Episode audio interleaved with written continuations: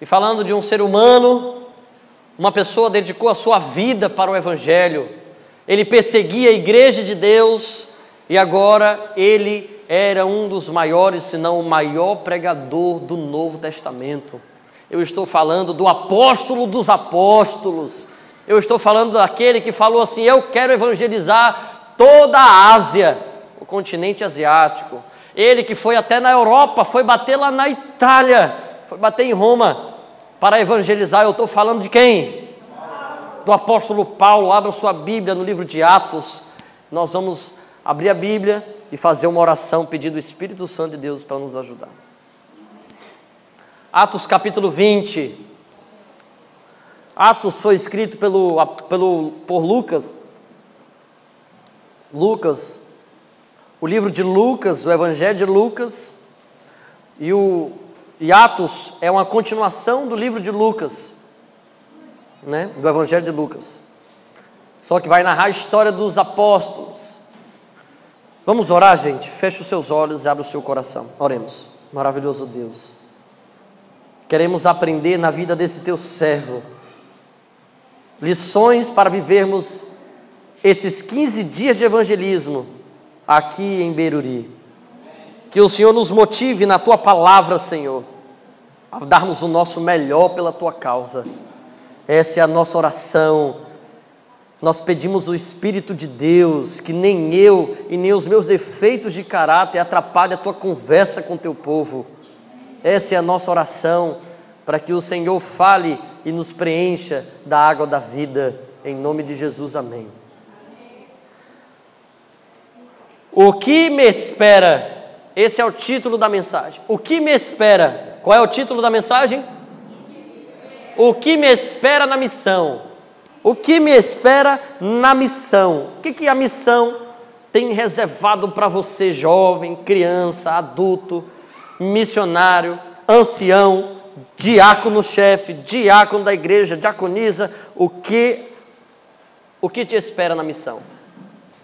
Atos capítulo 20, o versículo 17 em diante, nós vamos ler esse relato histórico e aperte o teu cinto porque Deus vai falar contigo essa manhã. Verso 17 diz assim: lê junto comigo. De Mileto mandou a Éfeso, mandou a Éfeso chamar os presbíteros da igreja, os anciãos da igreja, os líderes da igreja.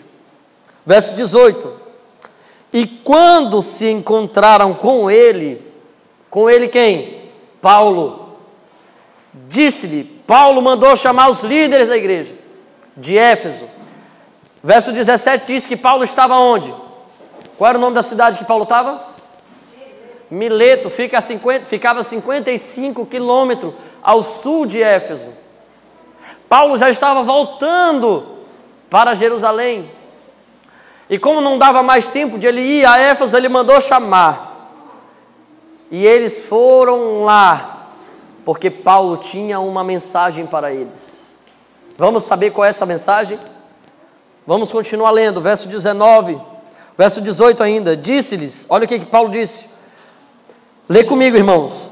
Vós bem sabeis como foi que me conduzi dentre vós em todo o tempo, desde o primeiro dia em que entrei na Ásia, servindo ao Senhor com toda o que? Humildade, que mais? Lágrimas e o que? Provações pelas ciladas dos judeus me sobrevieram. Verso 20. Jamais deixando de anunciar o que? Coisa alguma proveitosa. E vou lá ensinar publicamente e também de casa em qual era o método de. O primeira, primeira coisa, como que Paulo se portava dentre as pessoas? Com humildade ele era um fariseu, ele era cidadão romano, ele era um mestre da lei, mas Paulo, depois que foi convertido ao Evangelho de Jesus, ele se tornou humilde de coração. Jesus Cristo ensinou para ele, nas Escrituras, lá em Mateus capítulo 11, versículo 28, diz: Vinde a mim todos que estáis e sobrecarregados, e eu vos Tomai sobre vós o meu jugo e aprendei de mim, porque sou manso, manso. Amém? Todo verdadeiro missionário é humilde de coração. A humildade nos faz entrar em lugares que, se a gente não tiver é, simplicidade, a gente não entra. A gente não come a farinha que o outro come, porque lá na minha casa eu como do bom e do melhor. Mas não é assim. O apóstolo Paulo ele se fez simples para ganhar os simples. Para que a igreja crescesse aqui em Beruri, você precisou deixar suas questões de lado e entrar na casa das pessoas. E aí, dona Maria, tudo bem? E vai sentando ali no assoalho dela, não tem problema. Eu chegava em Anori ali e a mulher não tinha um sofá, não tinha umas cadeiras para a gente fazer o estudo bíblico. Onde que era o lugar de sentar? No assoalho. Qual é o problema? É porque não tem cadeira, eu não vou. Seja humilde e outra, as provações é certa. A lágrima, quando, quando nós somos confrontados com nossas questões pessoais, a nossa vaidade. Ai, não é como, minha, não é como eu quero, não é do meu agrado. Em nenhum lugar será como a sua casa, irmão. Se você se dispõe a sair e ir para um lugar desconhecido para pregar o Evangelho, não será como a sua casa. Não espere uma boa vida. É por isso que o desbravador, cadê os desbravadores da igreja? Os desbravadores aprendem sobrevivência, irmão. Não é isso? Porque nos últimos dias nós precisamos de um exército que combata as batalhas de Jesus. Olha o que, que, a, olha o que, que, a, olha o que, que a Bíblia diz. Continua lendo comigo. Qual era o método do apóstolo Paulo? Versículo 20 diz: Eu vou a ensinar publicamente e de casa em. O método que ele usava era classes bíblicas. Aonde que acontecia a classe bíblica? Na casa das pessoas. Ele dava estudo bíblico na casa das pessoas. Era o método do apóstolo Paulo. De casa em casa. Que nem um comportou, que vai de casa em casa batendo de lá em lá, deixando o livro. O apóstolo Paulo fazia esse trabalho de ensinar a Bíblia de casa em casa. Nós vamos fazer quatro classes bíblicas aqui. Duas de manhã, duas à tarde, todos os dias da semana. Você já tem que preparar essas classes bíblicas. Já tem uma ali com cinco interessados, é isso? Se pode quiser levar mais cinco, ficar dez, fica ótimo. Vamos arranjar esses outros cinco. Aqui tem mais outra classe, vamos fazer classes bíblicas. Mas a Bíblia diz que ele também fazia evangelismo público. Por que, que a gente vai fazer o evangelismo público? Convidar o pessoal, sair de casa em casa batendo, vamos lá, servir lanche, servir merenda para eles, fazer o sorteio. O apóstolo Paulo, ele fazia o evangelismo público. Está na Bíblia. Esse era o método do apóstolo Paulo, irmão Miller. Nós vamos cumprir o método do apóstolo Paulo. Amém? Olha que interessante. Versículo 21 diz assim: testificando tanto a judeus como a, a gregos. O apóstolo Paulo era criticado pelos judeus porque ele pregava o evangelho, era para grego, para homem, para mulher. Ele não fazia distinção de pessoas. Nós vamos sair e pregar o evangelho de casa em casa, de lá em lá, nós vamos encontrar pessoas é, que estão, estarão bêbadas, amigadas, com vícios, com vaidades. Se entra uma pessoa toda cheia de brinco, tatuagem, toda desconjeitada aqui, de short aqui na igreja, a gente todo mundo fica de olhão para aquela pessoa. A igreja adventista no sétimo dia precisa se preparar para arrancar as pessoas das garras do inimigo. E tu acha que uma pessoa arrancada das garras do inimigo, ela vai vir toda ajeitada? Ela vai vir toda bagunçada, irmão. Se a pessoa está lá, ela vai vir toda desconfigurada. ela vai vir com seus vícios. Quando a gente levar ela até Jesus, ela se apaixonar por Jesus, ela entregar o coração para Jesus, Jesus vai cicatrizar as suas feridas, amém? Deus vai dar um jeito na vida dela. Eu não sei quantos aqui tiveram experiência de viver no mundo, de ter seus vícios de bebida, de alcoolismo, de, de, de, de fumo. E foi até Jesus, Jesus tirou essas coisas de você, diga amém. Isso é um testemunho vivo.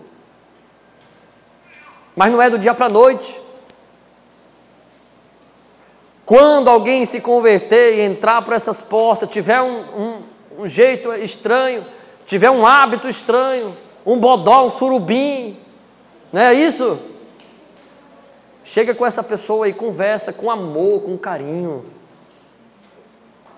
Não chega assim, rapaz, tu come bodó, tu vai para o inferno. Não é assim, irmãos. A Bíblia diz, o Senhor diz, Ele conhece o nosso corpo. Lá em Levítico 11, nos orienta o que a gente tem que comer e não comer. É com carinho, não é por força, mas é pelo poder do Espírito Santo, amém?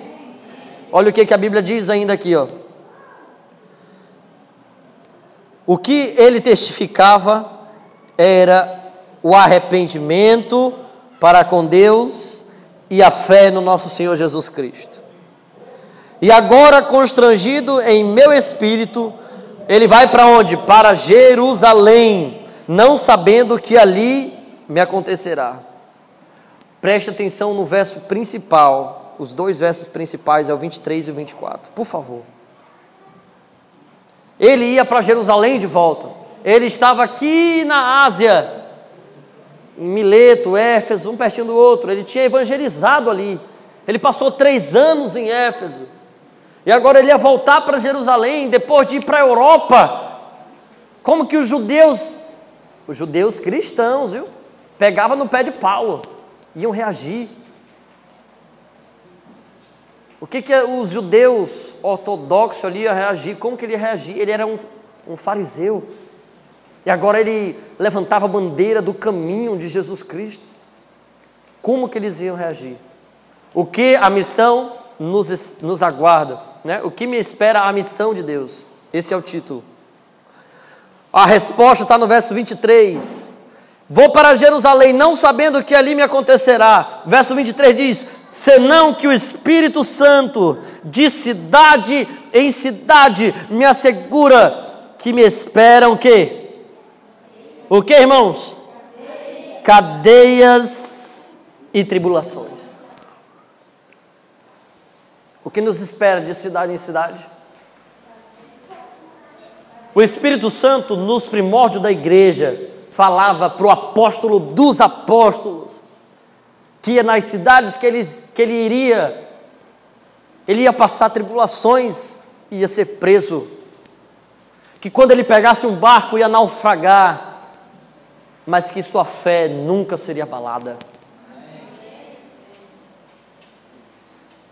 Nos últimos momentos de sua vida, ele disse assim: Combati um bom combate, completei a carreira e guardei a fé. vários exemplos de vocês, e eu gosto de pregar onde tem os líderes mais antigos da igreja. Sabe por quê? Porque vocês sabem muito bem o que eu estou falando. Vocês tiveram que enfrentar muitas provações para estar aqui hoje, sim ou não? Eu vejo pela minha avó que tem mais de 30 anos de adventista. E as provações que ela passa em casa, na igreja, no governo para se aposentar, é uma aprovação.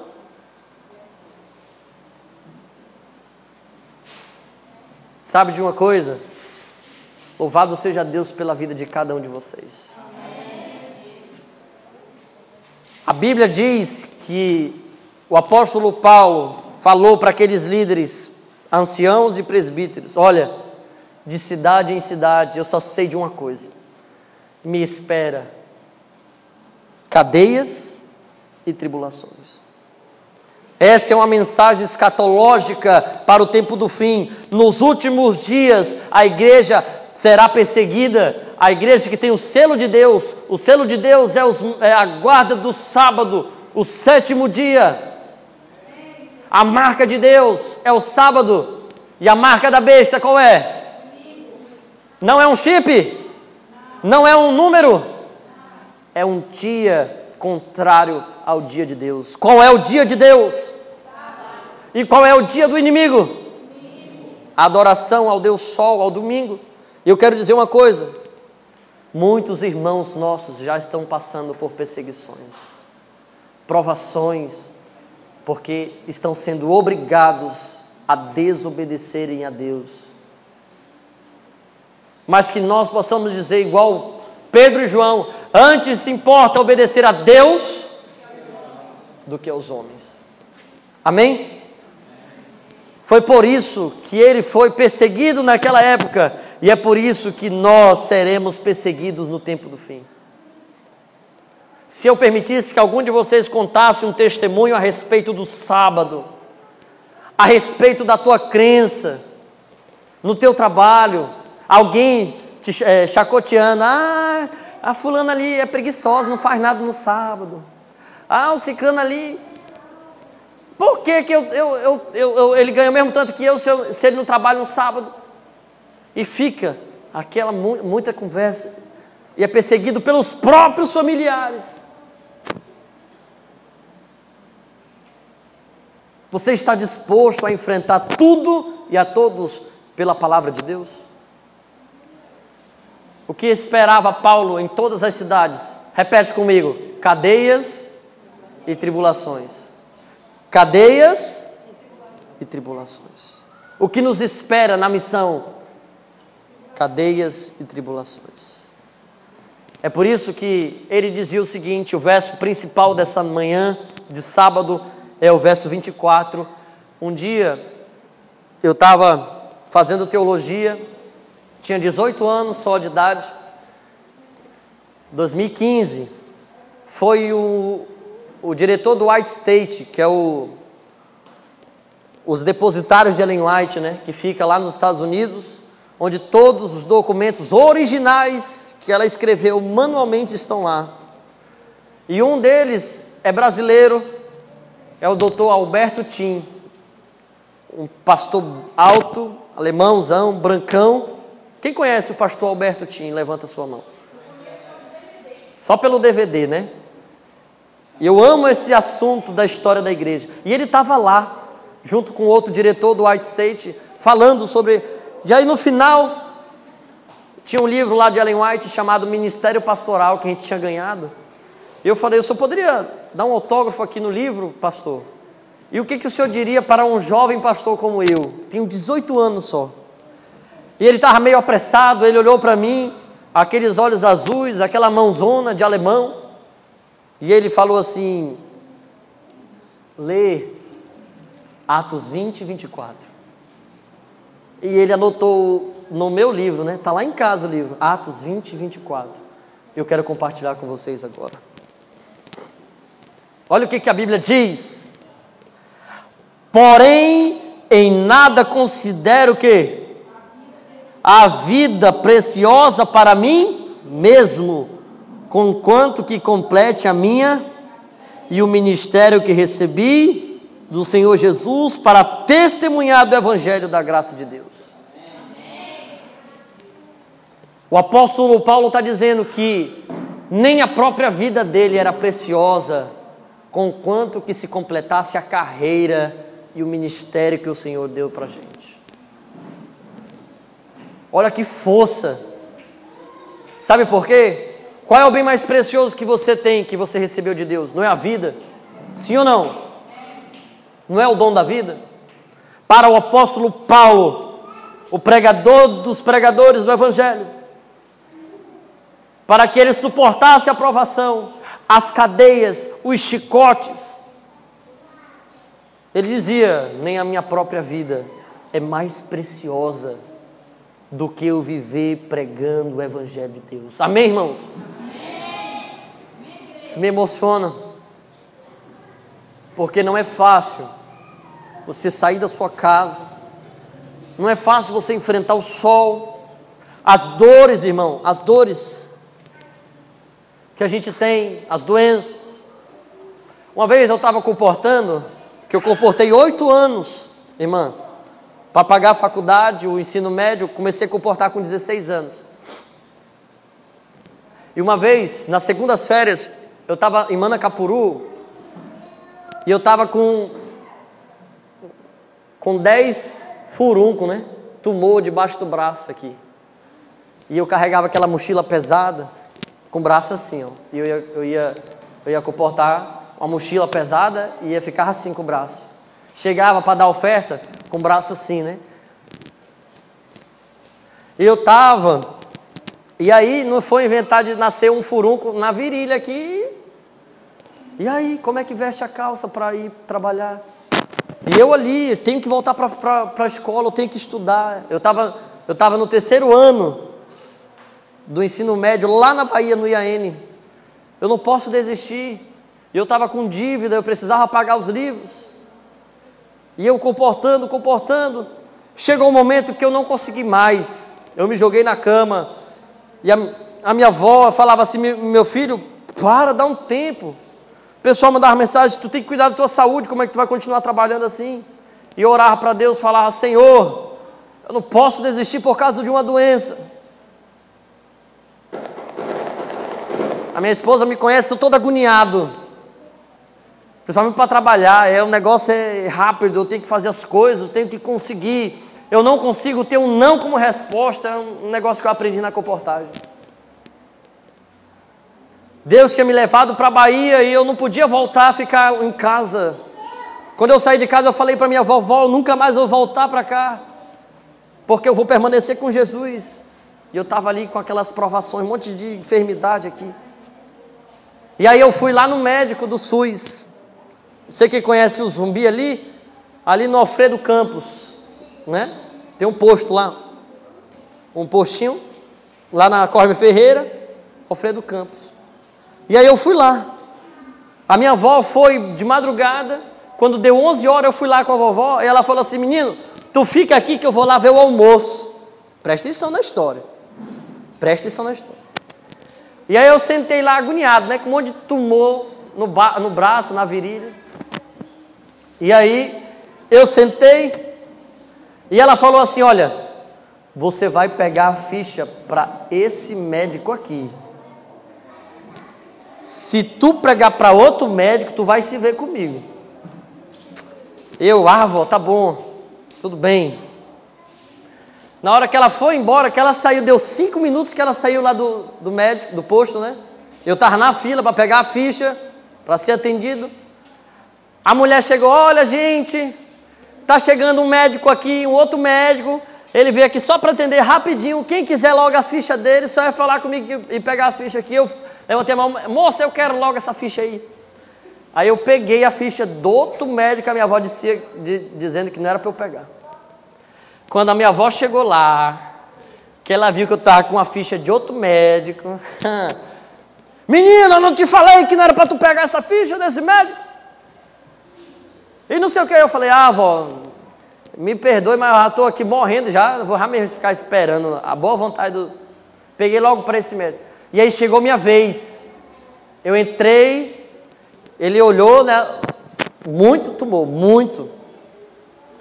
E aí ele falou assim, passou o remédio, e ele disse assim, ó, é, o senhor não, não come não come coisa reimosa, tá bom? Carne de porco, essas coisas, tá bom?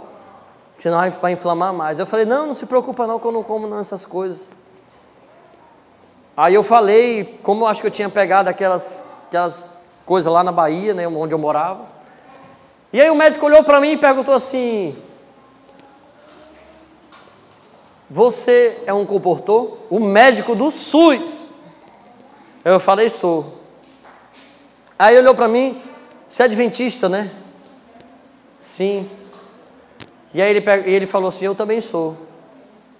Do SUS. Aí eu falei para ele assim: Qual é o seu endereço para ele visitar? para render livro, né? Peguei o endereço do médico ali naquela consulta, no SUS. O médico que a minha avó não queria que eu pegasse a ficha. Aí eu fui na casa dele, ele comprou R$ 2.100 de livro. Eu tava, a minha passagem tinha sido cancelada para eu ficar mais uma semana, ver se eu conseguia.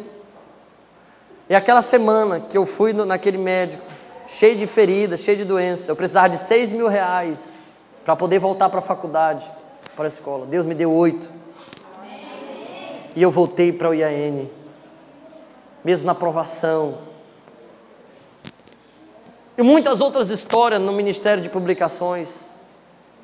A comportagem é um livro na nossa vida.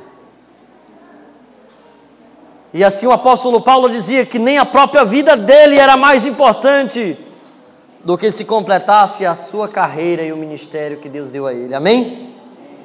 Para a gente finalizar agora, vamos ler o restante dessa mensagem, desse sermão de Paulo. Verso 25 diz: Agora eu sei que todos vós, em cujo meio passei pregando o reino, não vereis mais meu rosto, portanto, eu vos protesto no dia de hoje que estou limpo do sangue de todos, porque jamais deixei de vos anunciar todo o desígnio de Deus. Olha, nós temos que cumprir a missão de Deus para que não recaia sobre nós o sangue dos nossos vizinhos, daqueles que se afastaram e não receberam a visita nossa, dos próprios irmãos da igreja, daqueles que vêm e pregam aqui no púlpito da igreja. Você está pregando a palavra de Deus?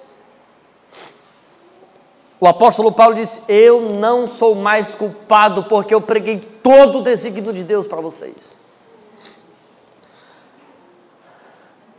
Verso 28 diz: Atendei por vós e por todos o rebanho sobre o qual o Espírito Santo vos constituiu bispo para pastoreardes a igreja de Deus, a qual ele comprou com o seu próprio. Eu sei que depois da minha partida entre vós penetrarão o que? Lobos vorazes a gente tem que assegurar que o novo discípulo está aprendendo todo dia da Bíblia. Como isso acontece? Depois do evangelismo, são 15 noites, 18 noites, 15 temas da Bíblia. É suficiente? Precisa ter o discipulado, sim ou não? É suficiente para ele tomar a decisão dele de entregar o coração para Jesus. Mas ele é um bebê na fé. Ele precisa da escola sabatina. Ele precisa do clube desbravador se for um adolescente. Ele precisa de um pequeno grupo, sim ou não? Precisa. Precisa de relacionamento. Olha para mim, vamos lá, voltando aqui. Olha o que a Bíblia diz. Verso 30: E que dentre vós mesmos se levantarão homens falando coisas pervertidas para arrastar os discípulos atrás deles. Portanto, vigiai, lembrando-vos que por três anos, dia e noite, não cessei de admoestar com lágrimas cada um. Verso 32. Agora, pois, encomendo-vos. Agora, a principal parte aqui, ó. Agora, pois, encomendo-vos quem? Ao Senhor e a palavra da sua graça tem poder para vos edificar e dar herança entre todos que são santificados. Amém? De ninguém concebi prata, nem ouro, nem vestes. Vós mesmos sabeis que estas mãos serviram para que me era necessário a mim e aos que estavam comigo. E o último verso a gente vai ler. Tendo-vos, tenho-vos mostrado que em tudo, trabalhando assim, é mister socorrer os necessitados e recordar as palavras do próprio Senhor Jesus. O que, que diz aí? Mais bem-aventurado é dar do que receber. Amém? Mais bem-aventurado é dar do que receber. É isso que a gente aprende do Senhor Jesus. Nesse momento, faço um apelo ao nosso coração. Qual é o apelo de Deus? Espere na missão, lutas. A igreja de Deus aqui é uma igreja militante, de luta. Quando Jesus voltar, ela será triunfante. O grande comandante Jesus Cristo vai à nossa frente. A primeira visão de Ellen Goldwhite foi um caminho estreito em dezembro de 1844. Ela viu o povo do advento num caminho estreito. Alguns não aguentavam as lutas, eles se jogavam no abismo, e outros eram iluminados pela luz do Salvador. E eles seguiam firmes, firmes, olhando para Jesus. Quantos aqui querem seguir o caminho estreito, olhando para Jesus? Levanta a sua mão. Amém, glória a Deus. Esse é um convite especial do Espírito Santo. Nós vamos evangelizar, porque para Paulo, nem a vida dele era preciosa demais conquanto que ele completasse a sua carreira, o seu ministério. Que Deus nos dê a graça de falar isso quando estivermos trabalhando.